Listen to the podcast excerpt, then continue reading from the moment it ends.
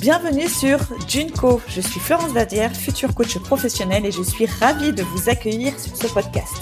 Ici, vous entendrez tout ce qu'il vous faut pour vous inspirer, vous autoriser à penser que tout est imaginable et pourquoi pas même vous autoriser à oser.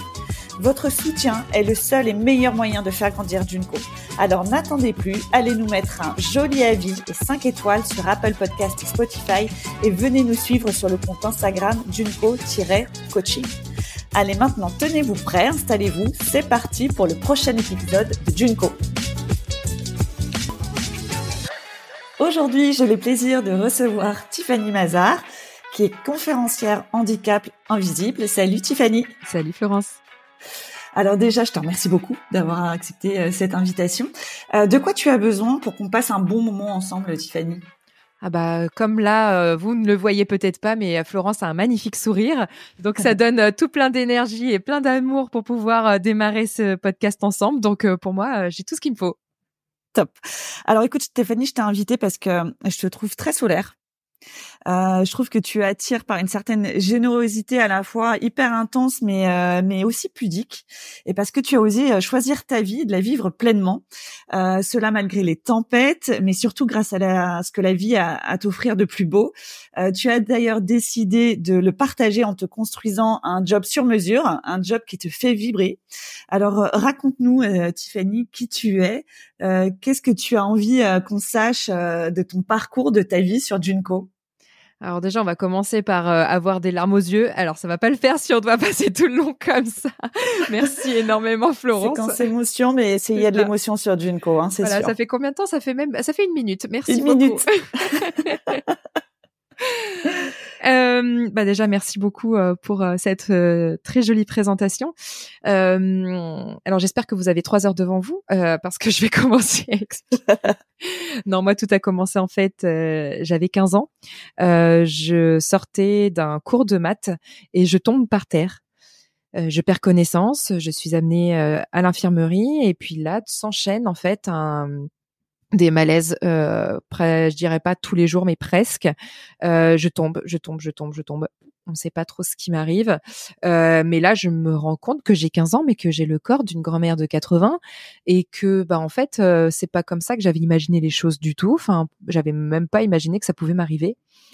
Et là, je me rends compte qu'en fait, je suis pas forcément utile, quoi, parce que bah, je peux pas sortir, je suis fatiguée, j'ai mal partout. donc, je décide de travailler euh, je décide à l'âge de 16 ans de travailler pendant euh, les vacances scolaires euh, et quand euh, en tant qu'employé polyvalent dans un petit supermarché.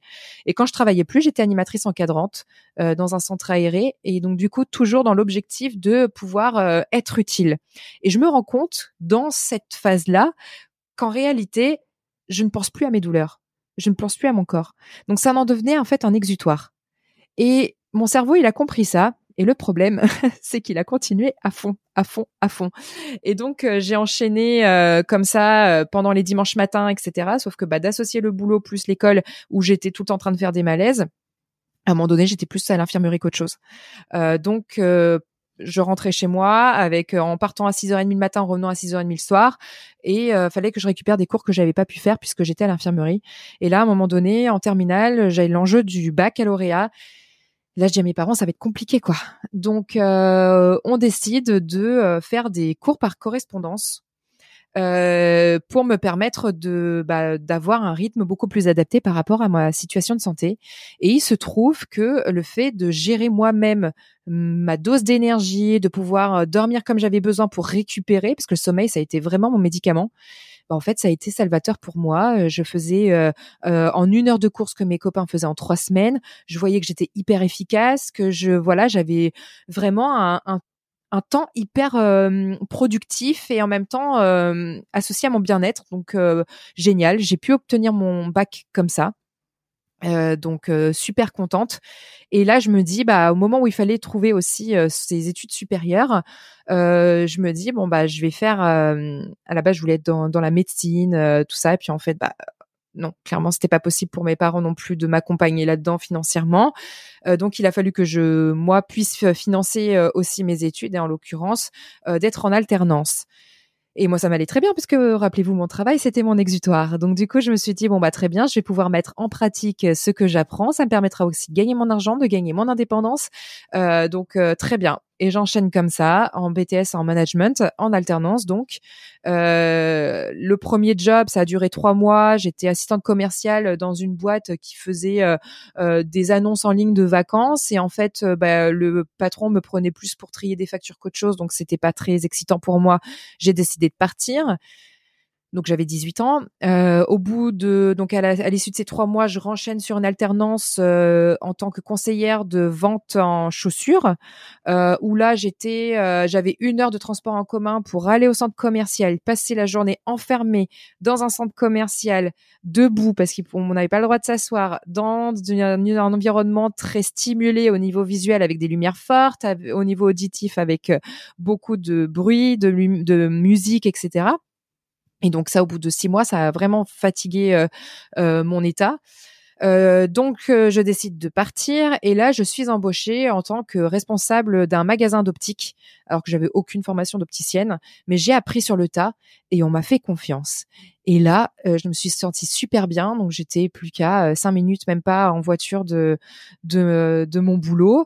Euh, j'étais aussi bien en gestion administrative que en conseil client, que comment dire dans l'atelier. On m'a vraiment appris tout. On m'a fait confiance et moi, j'étais, je me sentais bien parce que je me sentais utile. C'était un métier dans le paramédical, donc quelque part, voilà, il y avait ce côté un petit peu soin que j'apportais que j'avais pas pu faire pendant mes études.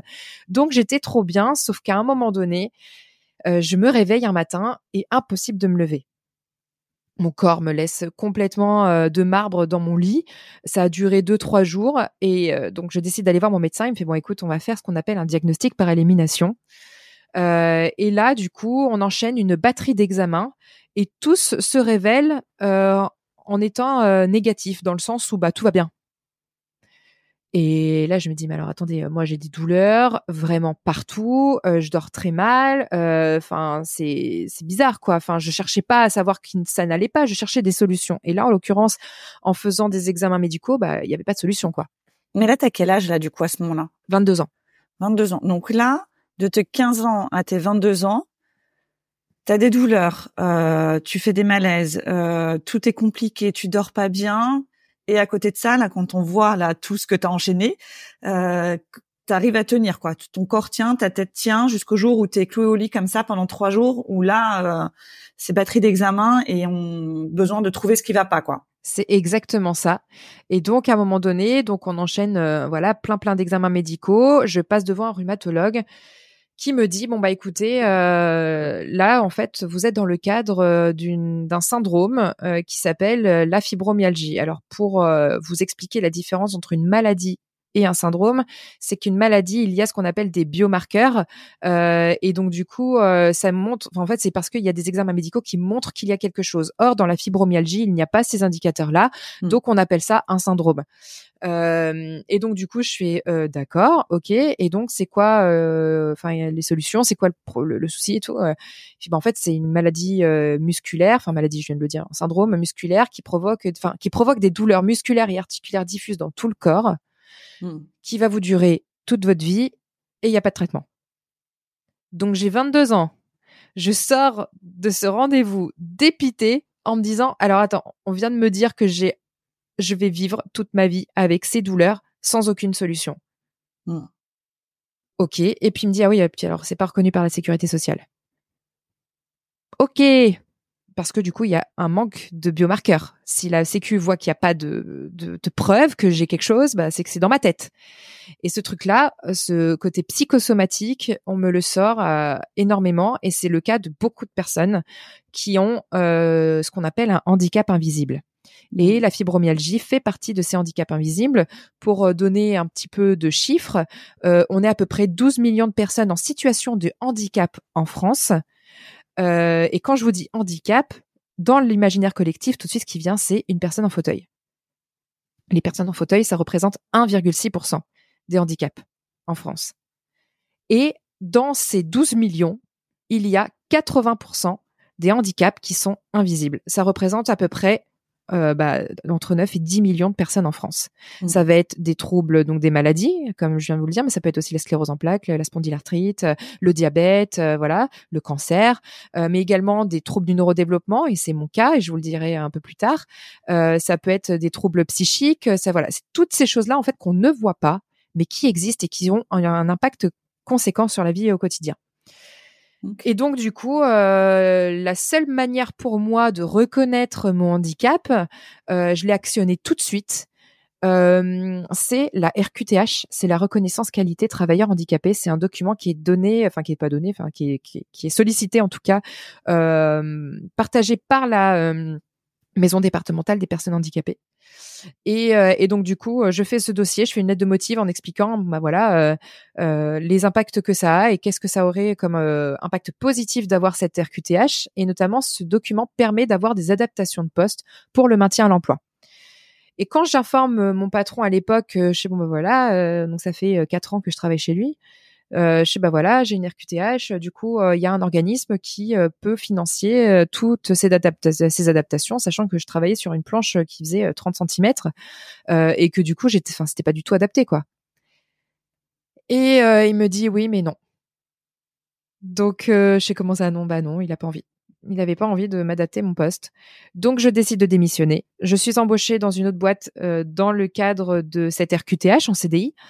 Euh, et puis, euh, au bout de dix mois, mon état de santé se dégrade. J'ai ce qu'on appelle des comorbidités qui s'ajoutent, c'est-à-dire que j'avais le syndrome du côlon irritable qui s'est manifesté euh, en plus. Donc, c'est des troubles de l'intestin, de la manière de, manger, si on mange trop gras, trop sucré, trop salé ou des choses comme ça. Enfin, je veux dire, selon ce qu'on mange. Moi, en l'occurrence, j'ai des intolérances au gluten et au lactose qui sont apparues.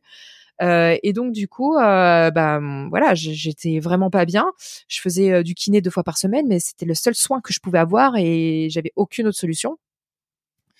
Et donc, du coup, je vais les voir. Je dis, bon, écoutez, ça fait dix mois qu'on travaille ensemble. J'ai toujours pas d'adaptation de poste, sachant que moi, c'était simplement avoir un bureau ergonomique et des horaires aménagés pour me permettre d'aller faire mes soins. Et ils m'ont dit, bah ouais, mais en fait, c'est pas pour ta RQTH qu'on t'a embauché, c'est pour tes compétences. Je fais non mais euh, du coup c'est quoi le rapport entre les deux? Enfin je veux dire euh, l'un peut aller avec l'autre quoi. Et donc ils m'ont dit bah non qu'en fait ils n'avaient pas pour projet de d'adapter quoi que ce soit. Donc je décide de partir et, euh, et en fait je tombe enceinte juste au moment où je démissionne. D'accord. et là t'as quel âge? Là j'ai 20 attends. Au moment où je tombe enceinte j'ai 23 ans. Ok. Donc en fait là t'as cumulé des expériences euh, malheureuse euh, avec le travail, euh, avec euh, pas beaucoup de, de, compréhension de la part de, de, tes employeurs. Et donc tu décides, tu oses à chaque fois. Donc déjà tu oses faire face à ta maladie quelque part, à mettre un, un diagnostic dessus après plusieurs années où peut-être euh, tu avais mis un couvercle sur tout ça. Après tu oses euh, du coup demander ta RQTH, ce qui je le je l'indique c'est pas forcément des démarches faciles de le faire et pareil d'oser et de l'accepter, de faire entrer ça dans ta vie. Et tu oses partir quand euh, les, les, personnes en face de toi euh, ne sont pas euh, raccord avec tes besoins et tes envies. Et donc là, tu tombes enceinte, tu as 23 ans. C'est ça, c'était volontaire. Euh, parce que je, je, le précise, parce qu'à 23 ans aujourd'hui, on sait jamais si c'est vraiment euh, ah voulu, mais si si, euh, ma petite puce était très voulue. Euh, bon, je, je, suis alitée tout au long de ma grossesse, euh, mais c'était pas associé à ma maladie, mais ça n'empêche que voilà, du coup, j'ai vécu une grossesse particulièrement voilà intense au niveau émotionnel, parce qu'il fallait que tous les jours je la garde au chaud auprès de moi. Et donc l'accouchement se passe plutôt bien. ça réveille quand même des douleurs particulièrement fortes chez moi. Le fait d'enchaîner après avec un enfant, euh, voilà, d'un nouveau-né, le rythme des nuits, etc., où euh, c'est compliqué déjà de base pour moi. Euh, et donc du coup, je décide de bah, trouver un, un, boulot à un moment donné parce que bah voilà, je suis maman, mais derrière, c'est la première fois que je suis au chômage. Et là, je suis une femme en situation de handicap et jeune maman. Et là, je me dis, waouh, on est dans une société qui est pas très cool avec ce public-là. Comment on va faire? Impeccable le CV, impeccable. Ah ouais, non, mais je pars, euh, je pars plutôt bien. Euh, et du coup, euh, j'enchaîne les entretiens. Et puis à chaque fois, refus, refus, refus, refus, parce que euh, bah ils peuvent pas adapter le poste, parce que voilà, on est clair avec moi hein, sur les raisons, sur mais c'est très discriminatoire. Hein. Et d'ailleurs, le, le, handicap est la première discrimination en France à l'embauche. Mm. Et là, je me dis bon bah ok, personne veut m'embaucher eh ben moi je vais embaucher mon patron. Et donc je décide de créer une annonce sur le Bon Coin où je fais une annonce pour embaucher mon patron. Et cette annonce, elle fait le buzz dans les médias. ok, donc là tu balances sur le Bon Coin. Euh, dans le la catégorie emploi, recherche patron. Exactement. bah même pas recherche patron, ça n'existe pas, mais en tout cas des candidatures, hein, là où il y a les recherches d'emploi, du coup. Sauf que bah, toi, moi, tu la transformes en recherche patron. C'est ça. C'est ça, en disant que bah voilà, ils allaient m'embaucher pour mes compétences, que euh, euh, ils allaient me rémunérer pour ce que je vaux, euh, que voilà, enfin que des choses comme ça. Et j'ai même demandé euh, à ce qu'ils aient un, un diplôme Jiffy de la gentillesse. Enfin voilà, l'idée c'était vraiment d'aller sur ce côté un petit peu euh, humoristique. voilà. oui, oui, oui, mais quand même le message est clair. Tu l'as toujours, tu l'as gardé cette, cette capture d'écran, quelque chose de cette annonce? Alors oui, bah alors sur internet, de toute façon, il y a tellement de médias qui l'ont repris. ah d'accord, bon, ouais. je la mettrai. Hein, BFM. Ouest France, euh, voilà, tout ça, ça a été repris euh, pas mal. Ah oui, donc gros buzz quoi. Ouais, ouais, ouais. Et bah du coup, c'est vraiment atterri dans les oreilles d'un patron euh, que j'ai vraiment embauché. d'une start-up qui était basée sur Paris, qui proposait des Wi-Fi de poche, et ils m'ont embauché en tant que responsable communication. et pour eux, c'était même pas un sujet, l'adaptation de poste, c'était télétravail, parce que de toute façon, ils étaient sur Paris, moi j'étais sur Rennes. Donc, donc pour eux, c'était même pas un sujet, et ça s'est super bien passé. Euh, vraiment, pour moi, c'était l'adaptation qu'il me fallait. J'étais payée pour ce que je savais faire et euh, je, kiffais ce que je faisais, donc euh, génial. J'ai eu mon deuxième enfant entre temps parce que, bah, accessoirement, voilà, associé boulot plus santé plus nouveau-né, bah, je me rendais compte que, bah, comme ma volonté était d'avoir un deuxième enfant, bah, si je voulais le faire, c'était maintenant. Donc, euh, j'ai mon deuxième enfant, non sans mal également, puisque du coup, pendant la grossesse, on apprend qu'une partie de son cerveau est manquante. On nous parle d'interruption médicale de grossesse pendant quatre mois. On se prépare à son décès. Enfin, Oh là là. Encore une grossesse émotionnellement un peu intense, mais euh, je touche du bois. Ce petit garçon est un épicurien qui croque la vie à pleines dents, oh curieux, hyper intéressant, euh, rempli de joie et d'amour. Enfin, c'est un petit garçon incroyable. Euh, et du coup, euh, et donc du coup, euh, voilà, j'ai mon deuxième enfant. Et là, donc on est en juillet 2019. J'ai 20, 26, ouais, 26 ans. Mmh. Et, euh, et là, euh, donc je reprends le boulot, sauf que arrive en mars 2020 un petit virus qui vient bousculer beaucoup de monde. et je ne suis pas épargnée, euh, notamment parce que ma boîte euh, travaille dans les télécoms au niveau international et que ça impacte le voyage et que du coup plus personne voyage, donc plus de ressources. Donc, bah, fonction support, Tiffany, bye bye. Je suis licenciée pour raisons économiques au mois de mars 2020. Le même mois, je me réveille un matin de, je n'ai plus aucune sensation, au plus aucune force des membres inférieurs, donc des jambes. Je ne comprends pas ce qui m'arrive. Je pars aux urgences. On me fait une ponction lombaire. Euh, j'ai, euh, on ne sait pas ce qui s'est passé. J'ai vu plein, plein, plein de médecins, euh, des neurologues, euh, des euh, comment dire internistes, euh, des infectiologues, etc. pour comprendre. J'aurais rencontré un virus qui m'a fait un genre de reset, mais c'est pas le Covid euh, dans mon corps et du coup qui m'a déclenché des troubles euh, de des, des troubles neurologiques, des troubles cardio-respi. Enfin bref, je suis vraiment arrivée à un stade où voilà, j'étais devenue euh, très très très fatiguée. Je pouvais pas manger sans être essoufflée. Euh, D'ailleurs, je finissais pas mes repas. J'ai perdu du poids. Euh, enfin, je pouvais pas faire plus de 500 mètres sans prendre mon fauteuil roulant. Donc ouais, période compliquée. Donc au même moment où j'apprends, je suis licenciée. Et, et, du coup, euh, là, je me dis, mais en fait, euh, ça va être encore plus compliqué maintenant pour trouver un job, quoi, parce que rappelez-vous, c'est mon exutoire. C'est là où je me sens utile. Utile. Mmh.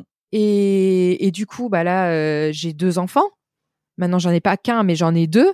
Mon état de santé est vraiment beaucoup plus important que avant, enfin, en tout cas de ma dernière recherche d'emploi. Et, et, je suis toujours une femme. et, et, là, je me dis, mais c'est compliqué. Euh, donc du coup, je me dis bon bah je vais faire mon CV de manière un peu originale. À l'époque, ma fille qui donc avait euh, deux ans et demi adorait la chanson de Angèle Oui ou non. Et, euh, je sais pas, un soir, je me couche et, et je me dis mais en fait, et si je reprenais cette chanson de manière un peu en mode CV quoi? Le lendemain matin, je me réveille. En une demi-heure, j'écris les paroles. En une heure, j'enregistre. En une heure, je tourne le clip. Et donc, euh, c'était le matin à 9 heures euh, où j'ai commencé à me dire, faut que je le fasse. À 13 heures, la, vidéo était publiée sur euh, YouTube et elle fait le buzz. dans les médias. Elle fait même l'objet d'une question de culture générale aux 12 coups de Jean-Luc Reichmann. Euh, et euh, elle fait donc elle passe à la télé, etc. Donc gros buzz sur euh, ce que j'étais capable de faire, sur ma capacité du coup à créer l'interaction, à créer l'intérêt autour de handicap, autour de tout ça, sur l'emploi, nanana. Mais on attends, je, je, t'arrête une seconde.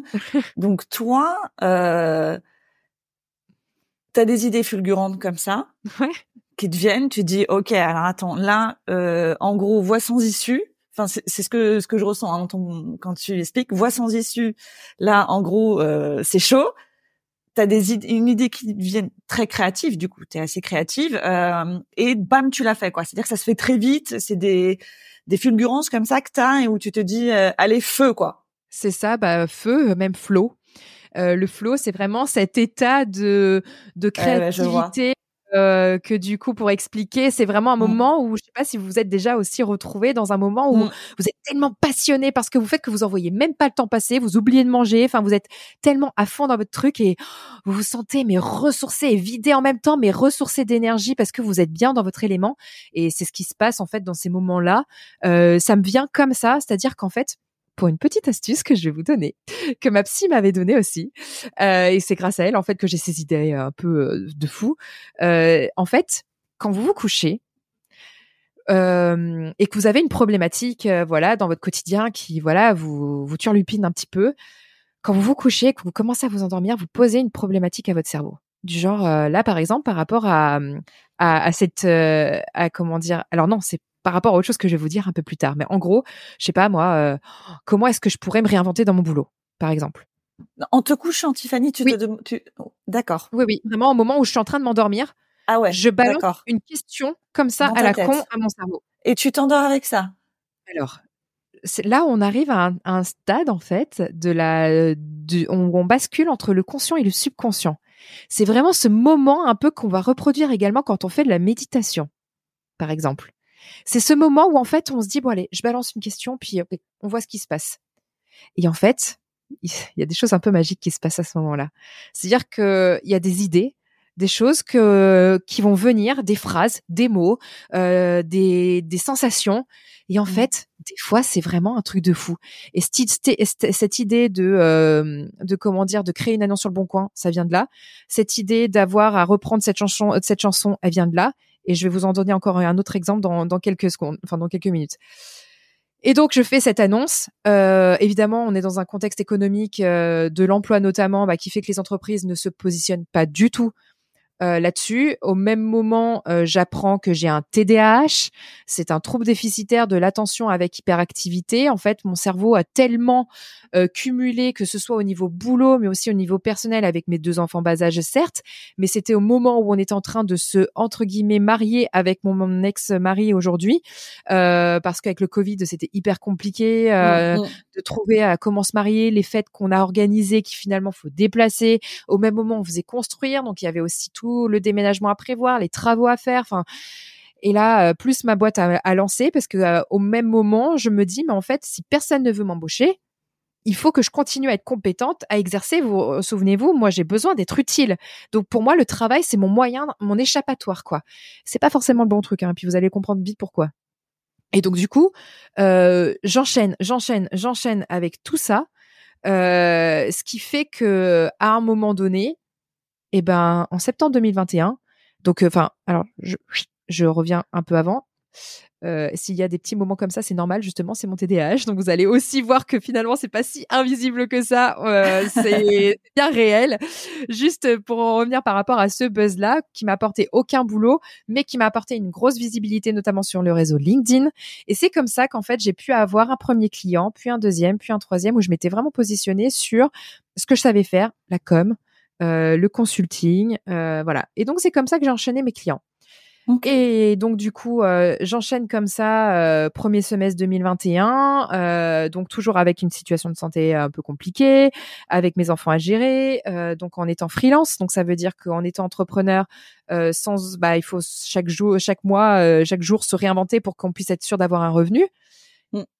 Et en septembre 2021, alerte AVC j'étais en train de lire une histoire à ma fille et euh, d'un coup, tous les symptômes de l'AVC euh, me viennent. Alors la différence entre ce que j'ai vécu et un AVC, c'est qu'un AVC, c'est qu'il y a tous les symptômes, c'est-à-dire euh, une paralysie euh, d'un côté, ça va être euh, un, un, mot de tête, ça va être en même temps, comment dire, la pensée qui va être, enfin on n'arrive pas forcément à y, avoir, à y voir clair, on n'arrive pas à articuler, à parler, enfin et donc du coup toutes ces choses-là arrivent normalement en même temps. Ça c'est pour la prévention sur l'AVC. Mmh. Quand il y a ces signaux-là, vous appelez tout de suite le, le 15 le 15 et c'est hyper important. Moi, c'est venu euh, de manière euh, comment dire Ça s'est enchaîné les uns après les autres. Et donc du coup, euh, c'était ce qu'on appelle un AIT en fait. Hein. c'est en fait un, un, comment dire un, un, vaisseau qui est bouché de manière très rapide, euh, qui va pas rester bouché comme l'AVC où là du coup ça peut vraiment être fatal. Et AIT, c'est accident ischémique transitoire. Voilà. c'est la petite casquette infirmière de Florence qui permet d'expliquer.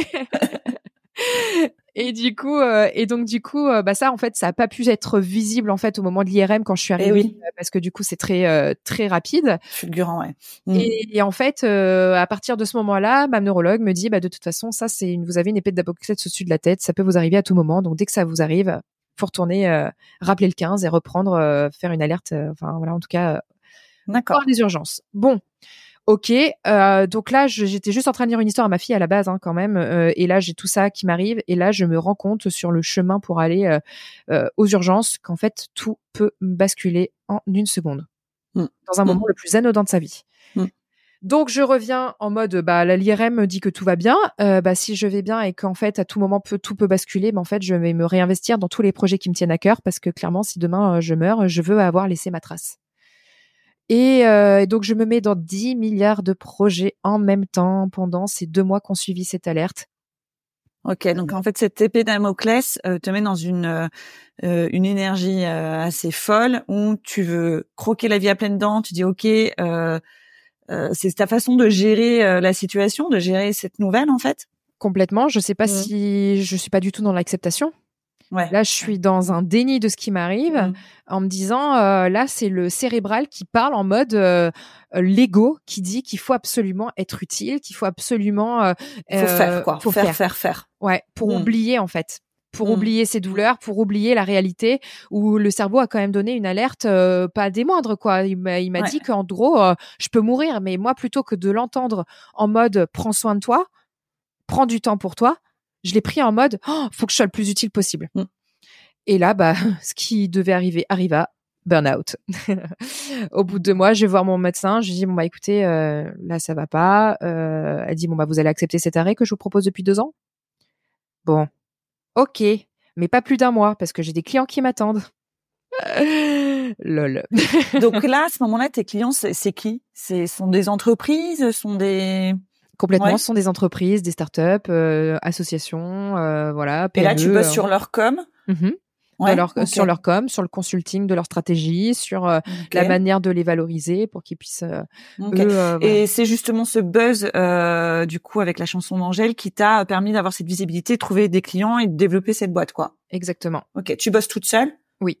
Auto-entrepreneur. C'est ça, puis en télétravail, parce que du coup, c'est ce qui me permet, moi, de d'avoir les meilleures conditions possibles. C'est mon ma propre adaptation. Tu as quand même réussi à trouver le moyen euh, de travailler euh, pour toi. Donc du coup, pour le coup, tu avais dit j'ai embauché mon propre patron. Là, tu t'es presque embauché toi. Exactement. Et tu as créé, développé quand même une belle activité euh, à ce moment-là. Voilà. Mais il y a eu ce, cette alerte AVC qui a lancé une machine un peu euh, folle et qui t'a conduit au burn-out, quoi. Exactement. Ok. Donc tu passes ce cap de burn-out, comment tu, tu, tu rebondis?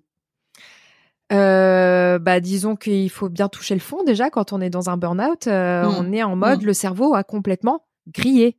Mmh. C'est-à-dire que je passais devant mon ordinateur, j'avais une boule au ventre.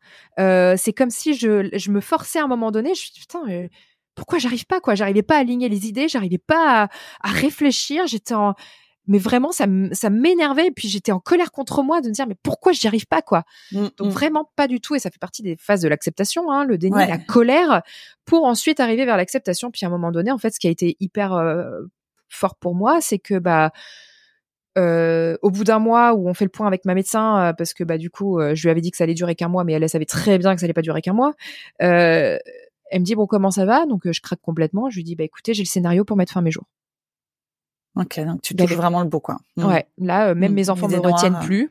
Ouais. Complètement. et là, je me dis, mais en fait, je sers plus à rien. Mon cerveau ne fonctionne plus, je ne suis plus utile. Et, là, même, je vous dis, mes enfants me retiennent plus. Je, me dis, mais ils ont quoi comme mère, quoi? Et à un moment donné, euh, je me retrouve, euh, donc j'habite en Bretagne, je vais à la mer, à la mer qui est un élément qui me connecte énormément. Mmh et là, je me retrouve face à ce vide et, cette immensité à la fois, et je me dis, mais putain, mais qu'est-ce que je veux de ma vie, quoi? Mmh. Je me retrouve vraiment en mode, mais c'est ça que je veux ou pas? Enfin, d'avoir réalisé tout ce que j'ai réalisé pour en arriver à se dire, euh, j'attends qu'une chose, c'est de passer à l'action. Et, euh, et, en fait, euh, bah non, je me suis fait une promesse et je me souviens avoir touché un rocher particulièrement. Et ce serait drôle que je retourne sur ce sur ce lieu. Et euh, au moment où je vous parle, je suis dans une période aussi euh, très intense et du coup, ça me remue un peu. ça m'émeut de, me dire, ça pourrait être cool de retourner là-bas en se refaisant cette promesse-là, de ne jamais oublier en fait que bah c'est moi qui allais choisir ma vie que c'est pas que c'est pas la société, que c'est pas euh, ma santé qui allait décider à ma place, c'est moi vraiment qui allait décider. Et là, en l'occurrence, je n'avais plus aucune connexion avec euh, mon cerveau, je n'avais qu'une connexion avec mon corps. Ce mmh. corps que j'ai mis de côté parce mmh. que je ne voulais pas en prendre soin, parce que je ne mmh. voulais pas me retrouver face à ces douleurs qui m'empêchaient de vivre complètement. Et là, j'ai pas eu le choix. J'ai pas eu le choix que de devoir me connecter à lui. Donc ça veut dire qu'il a fallu que j'accepte prendre du temps, dormir, euh, me faire des choses que j'aime faire, c'est-à-dire euh, j'aimais dessiner, euh, j'aimais faire du yoga, je me suis réapproprié mon corps, de la musique, etc. Mais en mode off complètement, c'est-à-dire que plus aucune communication sur les réseaux sociaux, plus aucune envie en fait de tout ça. C'était vraiment de me retrouver face à moi-même. Et à un moment donné, donc là on est en août. en juillet 2022, on part en vacances avec mon mari et mes enfants. Et là, en fait, euh, j'ai une petite voix qui me dit, euh, Tiffany, euh, c'est les dernières vacances en famille, c'est les dernières vacances en famille et tout. Je suis putain. Avec mon conjoint, c'est vrai que voilà, on a eu des moments un peu difficiles vis-à-vis notamment de la maladie, dans le sens où il a été hyper, hyper, hyper présent pour moi. C'est quelqu'un de formidable, mais en fait, le fait de prendre trop soin de moi, finalement, ça ne m'a pas poussé vers le haut, ça m'a pas dépassé, ce qui fait que du coup, je me suis enterrée dans un truc hyper cocon, qui fait que du coup, c'était pas moi en fait, c'était pas mon essence. Et, et en fait, je me reconnaissais plus à un moment Et là, quand j'entends cette petite voix au fond de moi qui me dit Tiffany, il faut que tu fasses des choix. Euh, on était en thérapie de couple, etc. Donc on voulait vraiment nous permettre de nous donner les meilleures solutions pour s'en sortir. Ça faisait 12 ans qu'on était ensemble, depuis l'âge de 16 ans on était ensemble. Et euh, puis à un moment donné, bon bah je me suis rendue à l'évidence que c'était plus possible, mais c'était vraiment le fait qu'on n'était plus en phase au niveau énergétique, quoi. Tout simplement, on n'était plus sur la même longueur d'onde, mais on a toujours des valeurs euh, hyper fortes en commun. Aujourd'hui, c'est un papa euh, qui est formidable, c'est un très très bon ami, on s'entend encore mieux qu'avant, mais vraiment, enfin, je l'aime encore dans le sens où ça reste le papa de de mes enfants. C'est un homme qui me suivra tout au long de ma vie et et j'ai beaucoup de respect pour lui et on est très soutenants l'un envers l'autre et voilà donc euh, on était juste plus en phase et le fait d'avoir respecté ça, bah du coup ça nous a permis de pas être dans le conflit et ce qui fait qu'on a une relation aujourd'hui qui est euh, très bienveillante et très soutenante. Donc c'est c'est c'est cet instant là sur la plage euh, avec ce rocher qui, qui, qui a été le tournant où tu as justement osé choisir ta vie et osé être toi? C'est ça. Il y a eu un instant, il y a eu un déclic. Je me suis vraiment retrouvée. C'est comme si euh, l'immensité de la mer et le vide à la fois qu'elle qu'elle représente parce qu'on ne voit rien. Euh, la mer, c'est, enfin, j'ai vécu en Nouvelle-Calédonie pendant trois ans. J'étais en bord de mer après. Mon père, mon père est militaire, donc on a beaucoup voyagé et enfin beaucoup déménagé. Et j'ai toujours été connectée à la mer. Et, et pour moi, ça a été vraiment un élément ressource. Et dès que je m'y retrouve, en fait, c'est comme si j'étais enfin avec moi-même. Et, et là, en fait, c'était un rendez-vous que je m'étais donné avec moi-même là. D'accord. Alors qu'avant, tu faisais des choix en fonction de ce qu'on attendait de toi, en fonction de ce que, enfin, ta maladie t'imposait aussi. Le fait de te, devoir te sentir utile parce que euh, euh, handicap invisible, etc. Le fait de, de, de, battre aussi contre un système euh, qui n'est pas du tout euh, juste, voilà, juste et, et discriminant. Euh, donc euh, voilà, tu étais toujours un peu dans cette sorte de bataille. Et là, euh, quoi tu, tu rendais les armes et tu disais ok là en fait je vais juste vivre pour moi c'est exactement ça et j'ai compris qu'en fait que c'était égoïste de de ne pas penser à moi parce que là Mmh. c'est tout mon entourage aussi que je faisais souffrir. Ils m'ont vu dans un état hyper euh, hyper dur, mais vraiment à péter un plomb le jour de Noël, le 25 décembre euh, 2021. Euh, j'ai complètement euh, explosé en vol.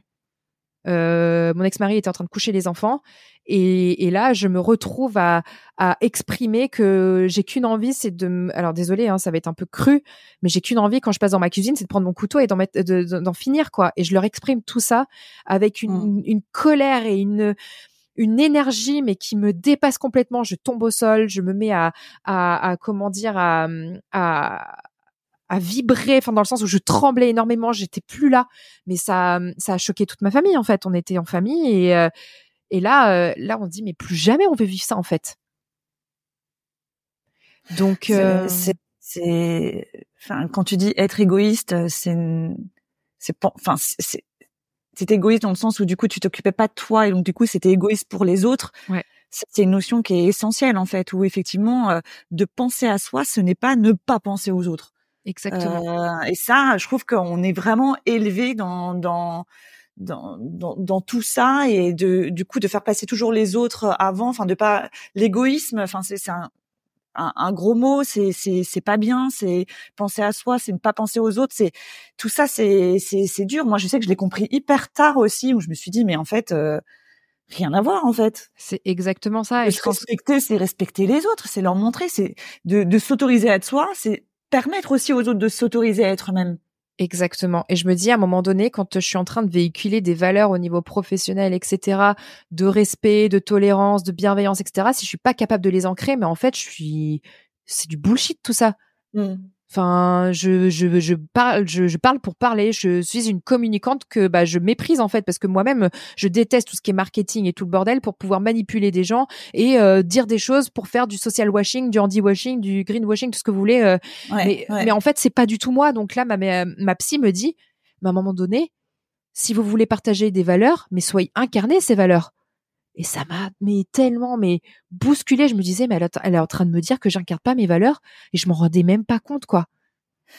Et là, du coup, comment là, dans ton quotidien actuellement, euh, le fait de vivre pleinement, d'os- d'oser être toi, de faire tes propres choix, comment là aujourd'hui ça se traduit? Eh ben, ça se traduit euh, de manière un petit peu, euh, comment dire? Je suis passée du tout au tout en fait en faisant ce choix, en me respectant, en me respectant dans mon énergie, le fait de de, de choisir la vie que je voulais. Euh, bah en fait, le fait de m'être séparée de de, de mon mari, euh, où j'étais plus en phase avec moi-même, d'être dans cet environnement, je me suis créé mon propre environnement. D'accord. Et le fait est que j'ai rencontré mon nouveau conjoint au bout de trois semaines, ce qui n'était pas du tout prévu, parce que moi je m'étais dit, euh, depuis l'âge de 16 ans, je suis avec quelqu'un, euh, voilà, maintenant je vis un peu pour moi. Et puis bah, bah je le rencontre lui et il se trouve que voilà, il- c'est un sportif de haut niveau qui prépare les Jeux paralympiques de Paris euh, et qui du coup a euh, vécu un cancer à l'âge de 17 ans et qui a une notion de la vie qui est aussi très particulière et avec laquelle je me connecte énormément, une notion du temps qui est également très particulière avec laquelle je me retrouve beaucoup.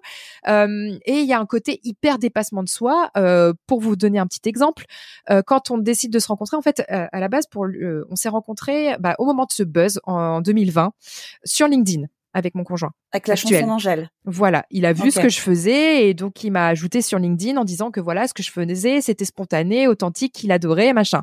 Donc à la base, on s'est on s'est euh, connecté sur LinkedIn, enfin il s'est connecté à moi sur LinkedIn, simplement professionnellement parce que voilà, il voulait qu'on fasse un truc autour du handicap invisible, lui-même étant concerné, etc. Donc c'était vraiment purement professionnel. Et à chaque fois qu'il me consultait par rapport à son idée, bah en fait moi je venais toujours le, bah un peu déglinguer ses idées. Enfin j'étais jamais en phase avec ce qu'il disait, mais il insistait quoi. Il revenait vers moi, mais du coup si on fait ça comme ça et tout, je sais bah non, je trouve pas ça pertinent, je préfère ça, ça, ça et tout. Bon, bref, donc le mec à un moment La, donné, la vie dit- contradictoire, quoi. ah non, puis alors lui, il a pas lâché le morceau, hein.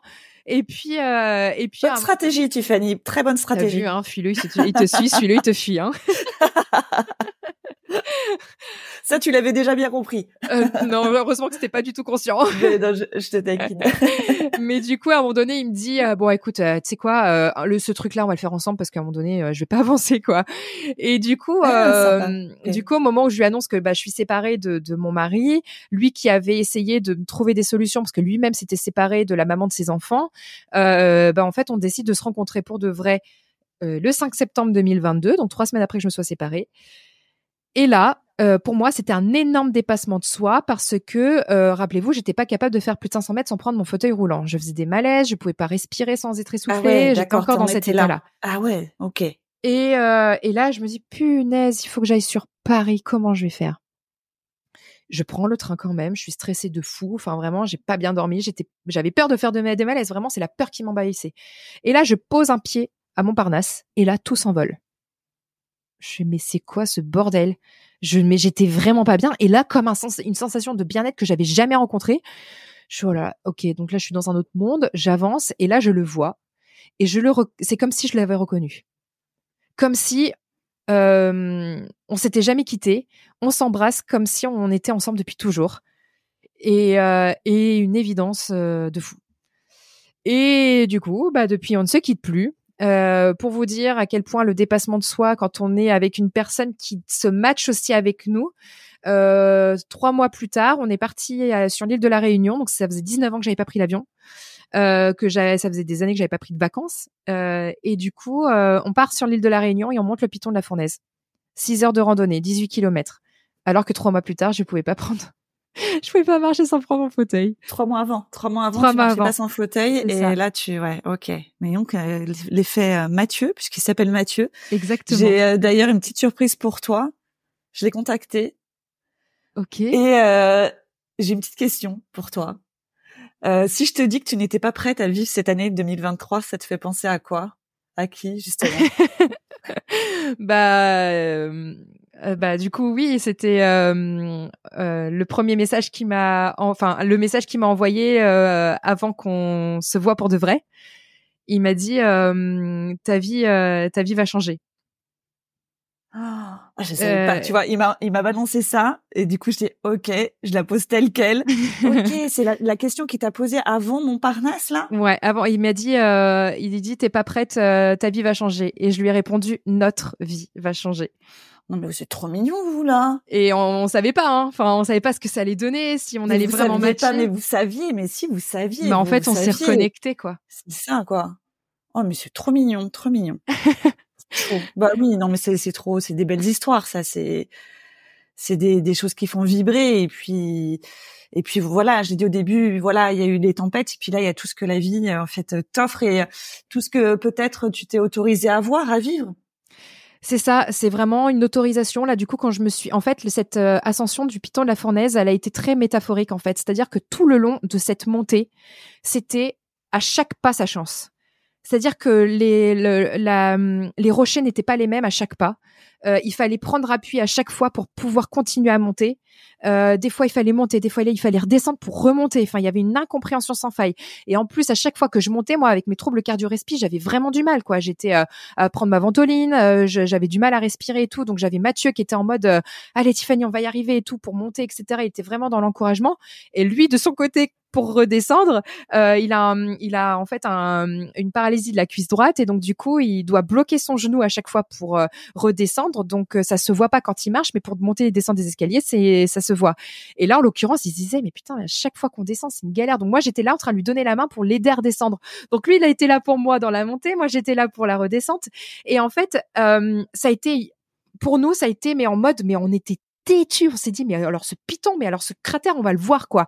Et on était, mais vraiment dans cette euh, détermination sans faille. On s'est dit, mais en fait, en étant dans cette persévérance, on arrive à tout ce qu'on veut. Et euh, moi, je me suis découverte, hein, je me suis révélée, je me suis dit, mais si je suis capable de faire ça, mais je suis capable de faire quoi d'autre? Et là, du coup, on s'est dit, bon, bah écoute, Tiffany, j'ai des compétitions qualificatives là qui vont arriver dans l'année. J'aimerais bien que tu, tu viennes avec moi, ne serait-ce que pour les championnats de France, pour voir déjà comment est-ce que ta présence influe sur mes résultats et tout. Bon, le fait est qu'il a renouvelé son titre de champion de France, que ça n'a pas perturbé plus tôt que ça. Donc, on s'est dit, bon, bah, on essaye le prochain, euh, la prochaine compétition en février où ça se passe euh, en Espagne. Donc, si jamais ça se passe vraiment pas bien, au pire, tu rentres, c'est pas très loin et tout. Euh, et en fait, ça se passe super bien. Et là, on se dit, bon, bah, en fait, ça va être, au moment où on était en Espagne, il fait, bon, bah, en fait, je commande les billets pour le prochain, c'est au Brésil. Et là, on part au Brésil. Ensuite, on a fait le Bahreïn. Ensuite, on a fait euh, le Canada, où j'ai passé mes 30 ans là-bas. Euh, ensuite, on est parti en Inde pendant trois semaines. On a fait l'Angleterre, on a fait les Pays-Bas, on a fait l'Australie, le Japon. Et là, on part jeudi en Malaisie et en Thaïlande. Ok. Donc là, ta vie depuis septembre 2022, c'est de vivre une histoire d'amour de folie. On a compris avec avec Monsieur Mathieu. Euh, et c'est donc de voyager et de l'accompagner sur ses compétitions, euh, sur la sur mondial pour préparer en gros aussi les JO. Quoi. Exactement. Ok, ça marche. Toi, tu es toujours auto-entrepreneur? Oui, alors du coup, je pendant cette période-là, je suis encore en arrêt. D'accord. Donc euh, mon arrêt ne s'est arrêté que en avril euh, de l'année dernière, avril 2023, parce que j'avais euh, enclenché un autre projet où là les personnes, je les ai accompagnées alors que j'étais en arrêt pour leur permettre de développer leur truc, parce que l'objectif pour eux c'était de m'embaucher. Et puis en décembre, ils me disent on va t'embaucher toujours pas. Janvier 2023 toujours pas. Février 2023 toujours pas. Je dis bon écoutez, à un moment donné, on va contractualiser. Ça vous permettra de euh, moi, ça me permettra d'être payé, de sortir de mon arrêt. Et puis bah du coup, vous, ça vous engage moins parce que financièrement, c'est quand même deux fois moins cher que de d'avoir des charges patronales. Et puis ça vous engage moins dans le temps. Ils me disent ok, on fait ça. Normalement, t'as site reconduction et tout. Puis au bout d'un mois, ils me disent bah en fait non en fait, on pourra pas t'embaucher. Donc là, bah moi, mon burn-out était hyper fragile à ce moment-là. J'étais en j'étais sur une reprise.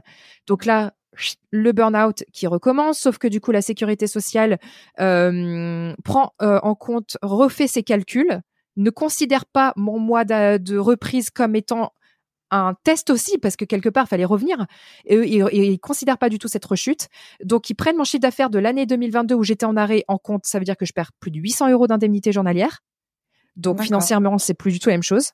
Mais ce que je me, je me pose la question, tu t'es questionné là sur le choix que tu avais fait de bosser avec eux? Pardon, hein, je, je te dis un peu. Hein. Vas-y. Sur le choix d'avoir bossé avec ces gens qui quand même te font taffer alors que tu es en arrêt de travail, qui te promettent des choses comme ça, ça, tu t'es pas dit bah tiens, euh, est-ce que je suis pas allé en, est-ce que j'ai pas voulu me rendre utile et que je suis pas allée, que j'ai anticipé tout ça. Mais enfin, tu vois, en arrêt de travail, déjà en train de bosser, tu vois, d'extérieur, tu te dis. Dans mon dans mon point de vue, c'était euh, je me reteste au niveau cognitif. Donc c'était pour voir de me réassocier avec moi-même par rapport à mon cerveau. Ça faisait presque un an que j'étais en arrêt. Donc je m'étais dit bon bah du coup c'est l'occasion pour moi de voir ce que je vaux encore et en même temps d'accompagner des amis parce qu'à la ah base c'était aussi ce côté affectif tu vois. Je comprends mieux, d'accord, parce que le, fait de se tester, de se tester pardon cognitivement, il y a plein d'autres manières de le faire que le travail. Bah ouais, bah là du coup euh, moi ça a été tu vois le réflexe. Euh... Mais bon les amis, les amis je comprends. Ok. Donc je me dis tu vois c'est des copains avec qui on a déjà vécu une expérience entrepreneuriale où ça s'était pas bien passé et là ils voulaient rebondir de cette expérience. En me faisant confiance de nouveau donc je m'étais dit bon bah voilà je vais les soutenir, tu vois. Ok. Sauf que au final, ça s'est pas du tout passé comme prévu et que je me suis, bah, je pense, fait avoir euh, parce que j'ai toujours pas été payée et, euh, et donc du coup, euh, et donc du coup, euh, je perds donc euh, ces indemnités journalières, donc je me retrouve financièrement vraiment dans la galère et euh, et puis là, je me dis, mais en fait, je fais quoi quoi? Donc là, on décide de partir euh, comment dire, en Inde euh, à la base pour s'entraîner pour euh, pour Mathieu. Et puis bon, on en profite aussi pour avoir ce côté un peu spirituel, découvrir une autre culture. Personnellement, j'ai adoré. Il paraît que l'Inde, c'est soit on aime, soit on adore. Moi, j'ai soit on aime, soit on adore. C'est vrai, lapsus. Soit on aime, soit on déteste. soit on aime ou soit on aime. voilà, voilà. Pour moi, c'était j'aime. Et du coup. Euh, et donc du coup, je voyais que Mathieu, à côté de ça, qui est aussi entrepreneur, il a des alternants, des agents pour faire des conférences, des interventions, des projets, etc. Je vois qu'il a vraiment besoin d'aide. Et là, je me dis, moi, écoute, euh, moi, j'ai besoin de faire marcher mon cerveau. Euh, je sais que je prends soin de moi dans le sens où je voyage avec lui, etc. Euh, Est-ce qu'on peut pas lier l'utile à l'agréable? Comme ça, bah toi, tu as besoin de ressources. Moi, du coup, on fait un test là pendant ces deux mois, et puis de, de ces deux mois de vacances, et puis on voit quoi si ça fonctionne. Le fait est que ça fonctionne très bien. Euh, ça fonctionne très bien. Je suis en mode un peu pilotage en fait de ces projets. Je, je, manage ces, ces alternants. Euh, J'articule euh, voilà tous ces projets avec ces agents, etc. Donc euh, ça se passe euh, super bien. À la base, l'objectif c'était aussi qu'il puisse me rémunérer au travers de sa boîte. Financièrement, ça a été plus compliqué que ça. Donc finalement, bah, je me rends compte que bah je ne pourrais pas vivre de ça. Donc je me retrouve avec euh, finalement ce constat que bah va falloir que je me je vois comment je me réinvente. Et là, j'apprends que la sécurité sociale me demande de rembourser l'intégralité de ce que j'avais perçu, soit 5300 euros depuis le mois de mai, parce qu'ils se sont trompés dans leurs calculs. D'accord. Donc ça, j'apprends ça au mois d'octobre. Euh, et là, je me dis, bah en fait, euh, là, j'ai plus du tout d'arrêt. Là, ils m'ont complètement squeezé mes aides. Je n'ai pas le choix. Là, j'ai plus que zéro. Là, je vis sur mes économies. Je n'ai plus le choix que de devoir me réinventer. Et euh, quelques mois plus tôt, nous nous sommes rencontrés, Florence, lors d'un événement. le TEDx Youth. Exactement. De euh, Rennes. J'ai effectivement, j'ai eu le plaisir de pouvoir voir ta prestation. J'étais avec ma fille de 15 ans et, euh, et c'est là, ouais, qu'on s'est rencontrés. Et en fait, ça a été pour moi. Alors, euh, j'étais pas du. Enfin, j'ai eu trois semaines pour préparer TEDx. Alors d'habitude, faut à peu près six mois.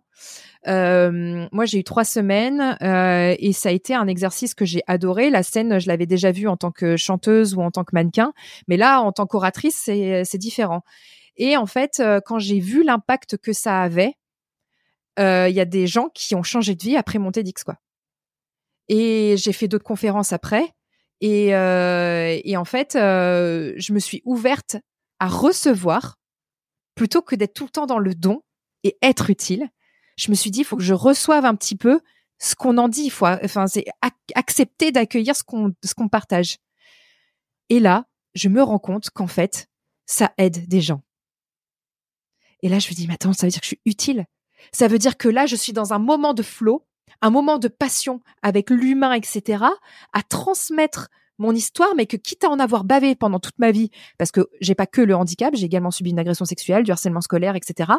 Euh, c'est te dire, bah, quitte à en avoir bavé toute ma vie, autant que ça serve à quelque chose. Et là, je me rends compte qu'en fait, les gens passent à l'action à chaque fois que j'interviens. Et là, je me dis, bon, bah voilà, je mmh. pense que maintenant, ma voix, c'est ma voix. Et donc, du coup, euh, je décide, du coup, de... Euh, de me positionner vis-à-vis de ces conférences. Et aujourd'hui, je mobilise du coup mon énergie au travers de ces conférences. D'accord, donc avoir euh, un impact sur le monde, euh, pouvoir euh, permettre aux, personnes d'avoir une autre perspective, d'entendre un témoignage, de leur donner de l'espoir. Ouais, l'objectif c'est de permettre de montrer qu'en fait tout est possible, qu'on est tous capables d'eux et qu'on a tous une lumière en soi, même si on n'y croit plus je l'ai vécu. Mmh. Euh, et en fait, euh, s'il y a bien quelque chose que j'ai bien pu comprendre durant toute cette année 2023 au travers de tous ces voyages, de ces remises en question, de ces ups et de ces downs, mmh. euh, s'il y a quelque chose sur laquelle je vais bien capitaliser cette année, c'est l'amour. Mmh. Plus on est en amour de soi, plus on est en phase avec ses valeurs et plus ça s'ancre dans nos actions et derrière on attire cet amour. On attire cette lumière pour nous permettre de continuer à être utile, à, être dans le don de soi, à être dans le partage, dans cette bienveillance, dans cette tolérance. Et plus j'en parle et plus les gens me disent ah ouais encore là là je venais terminer un call avec quelqu'un avant qu'on ait notre notre moment toutes les deux euh, je lui parle de ça euh, le mec il travaille à l'académie de Paris hein donc euh, l'éducation, tout ça, euh, machin. Je lui parle d'amour. Il me dit mais merci d'en parler. Hmm. Et, du coup, je me dis mais c'est pas le premier. Hein. Et je me dis mais les gens ont besoin d'amour en fait. À l'étranger, l'amour c'est une réalité. Ça y est, les gens travaillent avec amour, ils vivent avec amour, ils le cultivent avec amour, ils interagissent avec amour. C'est une réalité dans les autres pays du monde. Comment on peut faire venir ça en France? Vraiment, nous qui sommes le pays de l'amour. on n'est pas capable de l'ancrer dans tout ce qu'on fait. C'est un truc de fou. Et on va dire, oh, c'est bon, arrête avec tes films à l'eau de rose. Voilà, on est très romantique euh, dans le para. Mais euh, comment est-ce qu'on peut vraiment, euh, plutôt que de par-être, comment on peut l'être, cet amour? Mmh, mmh. Et c'est vraiment mmh. cette invitation à s'autoriser à s'aimer à s'accepter pour ce qu'on est et non pas sur ce qu'on représente et euh, c'est le message qu'on transmet du coup avec Mathieu, parce qu'on est en train de monter une fondation euh, sur cette acceptation sur la révélation de nos singularités. Certes, c'est par rapport à mon parcours que je vais parler de handicap, mais finalement, tous les humains sont concernés. Vous avez tous un cerveau, un cœur, vous êtes capable de faire bouger les choses. Et c'est de redonner cette confiance, cette estime de soi qui va nous permettre de vraiment passer à l'action et de dire, mais en fait, mais oui, je suis capable de faire bouger les choses pour moi et in fine pour l'autre. Donc euh, voilà, c'est un peu le message.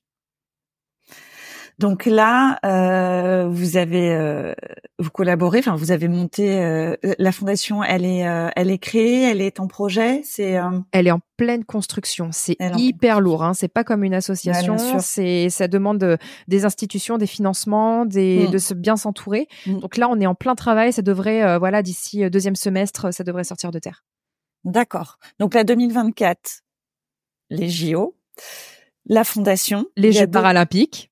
Ouais, les Jeux paralympiques. Mais pour moi, c'est pareil.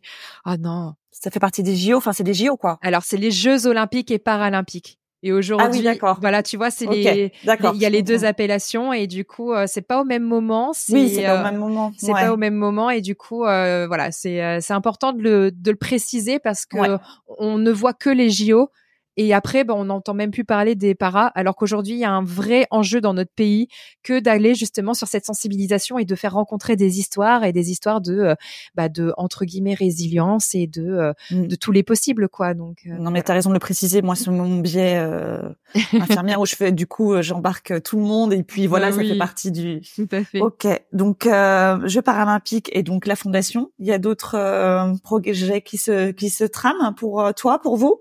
Tout à fait. Bah là, on a terminé d'écrire le livre de Mathieu euh, qui va sortir début mars, euh, qui s'intitule euh, Rêve de jeu, J-E entre parenthèses U-X.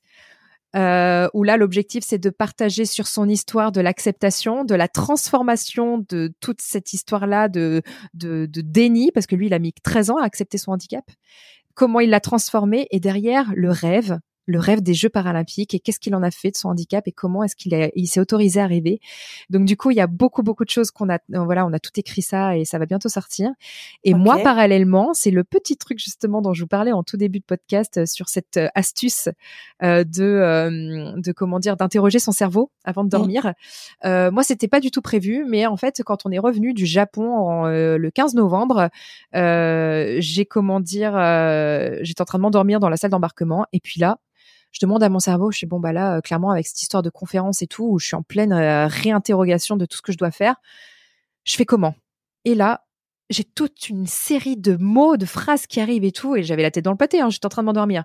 Je me lève, je prends mon PC parce que ça, à coup sûr, j'allais oublier.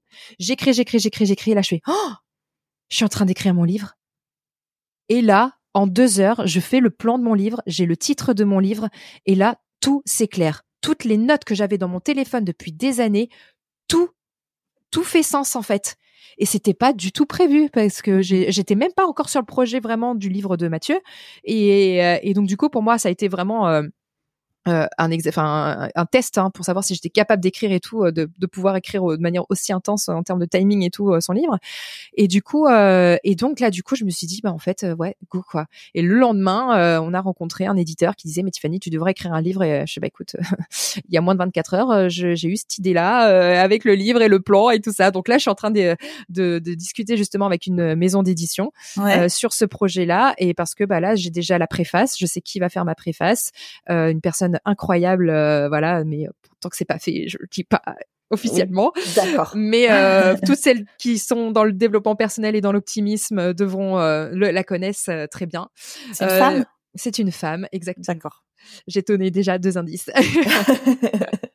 Et du coup, pareil, je fais venir des artistes dans mon livre parce que l'objectif, c'est qu'il soit le plus interactif possible. Moi qui ai un TDAH et qui déteste lire parce que je m'embête royalement, j'ai besoin que ce livre soit à l'image également de mon fonctionnement dans le sens où euh, il faut qu'on puisse en sortir, en revenir, avoir des astuces, piocher et puis voilà. Et donc du coup, je fais venir différents artistes dedans pour permettre d'avoir d'autres manières de diffuser le message.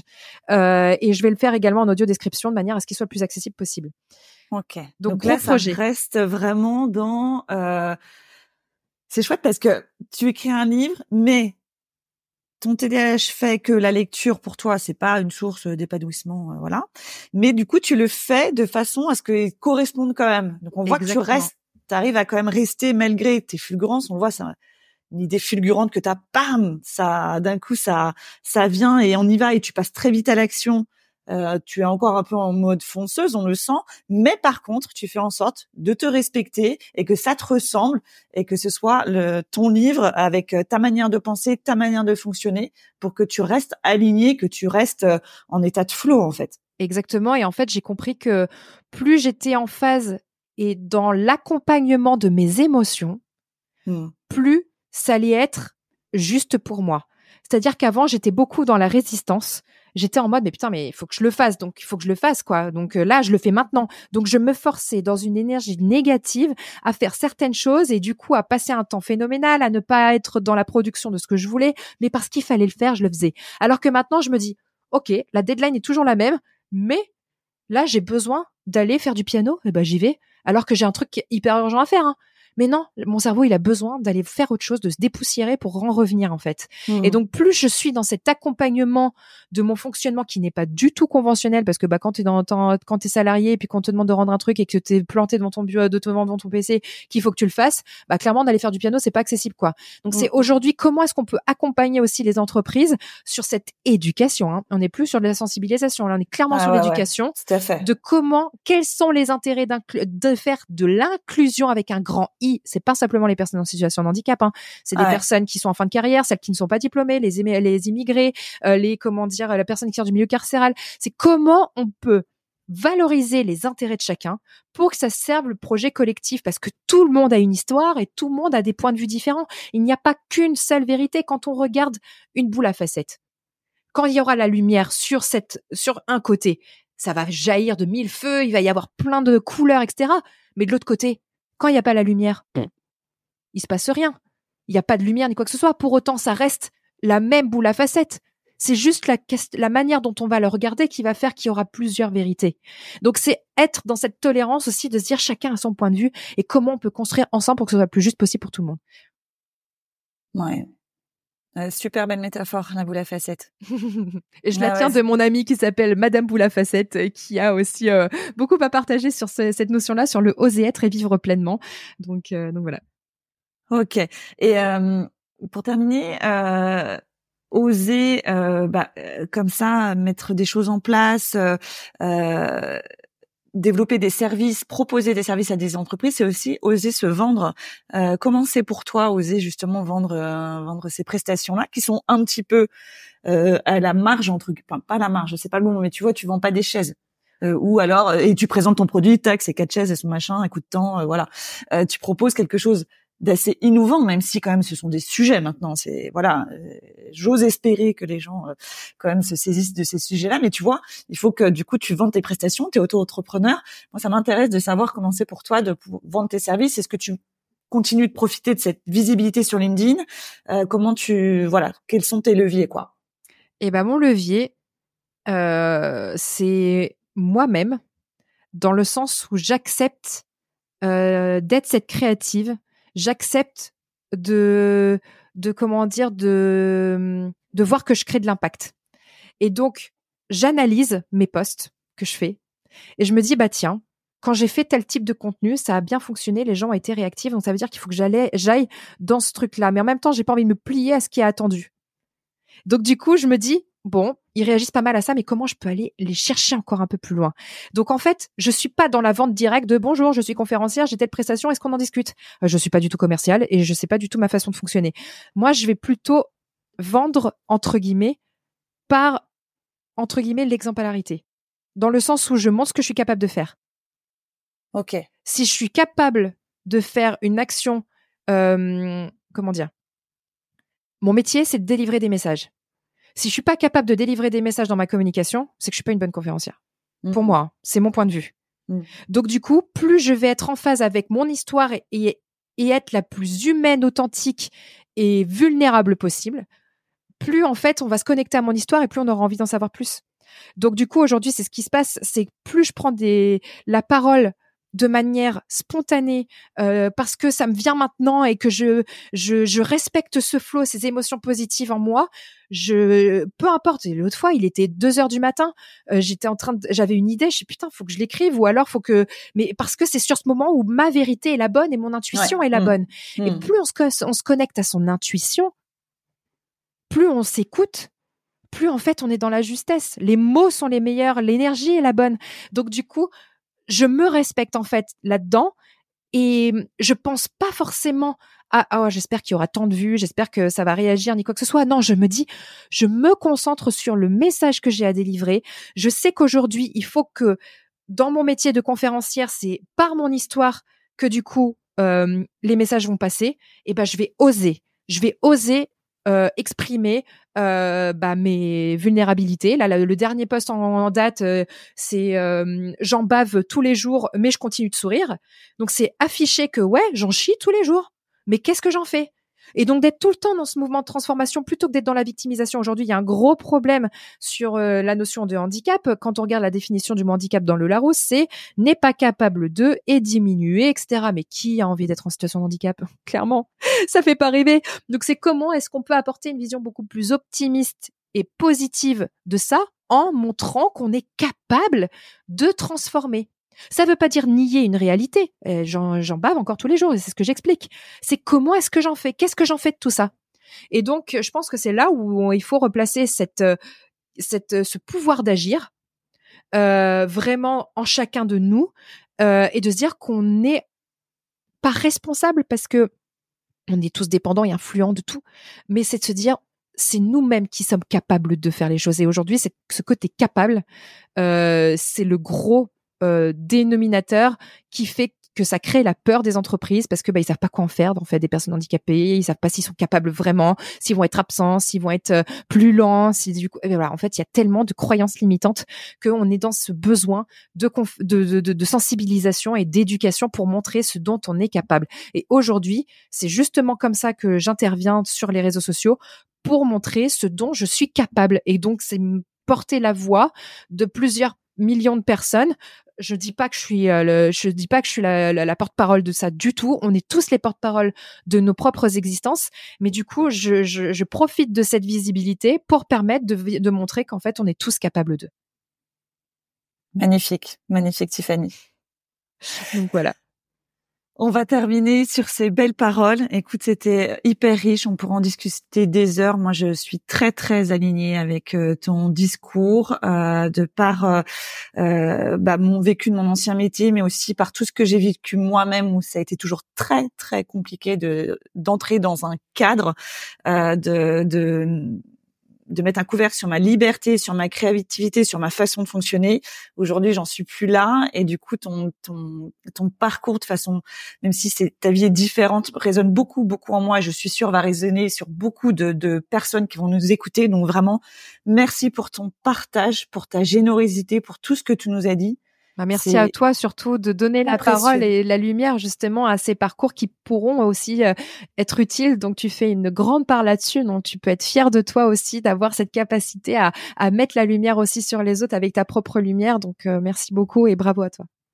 Merci Tiffany. Où est-ce qu'on peut te suivre, continuer de te suivre sur Instagram ou sur LinkedIn? Les deux. Tiffany Mazar euh, sur Instagram où je vais avoir un contenu un peu plus euh, lifestyle et un peu plus des fois sur le partage parce que LinkedIn c'est encore une autre plateforme. LinkedIn ça va être aussi pas mal sur les actus professionnels etc. Donc les deux sont les bienvenus.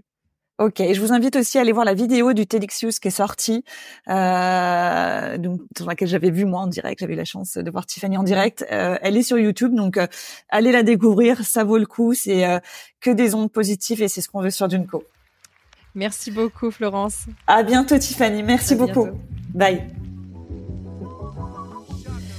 Merci d'avoir écouté le podcast et j'espère que cet épisode vous a plu. Si c'est le cas, n'hésitez pas à nous laisser un 5 étoiles et un joli commentaire sur Apple Podcast ou Spotify. Vous pouvez suivre toutes les aventures de Junko sur Instagram sur le compte Junko-coaching. À très bientôt!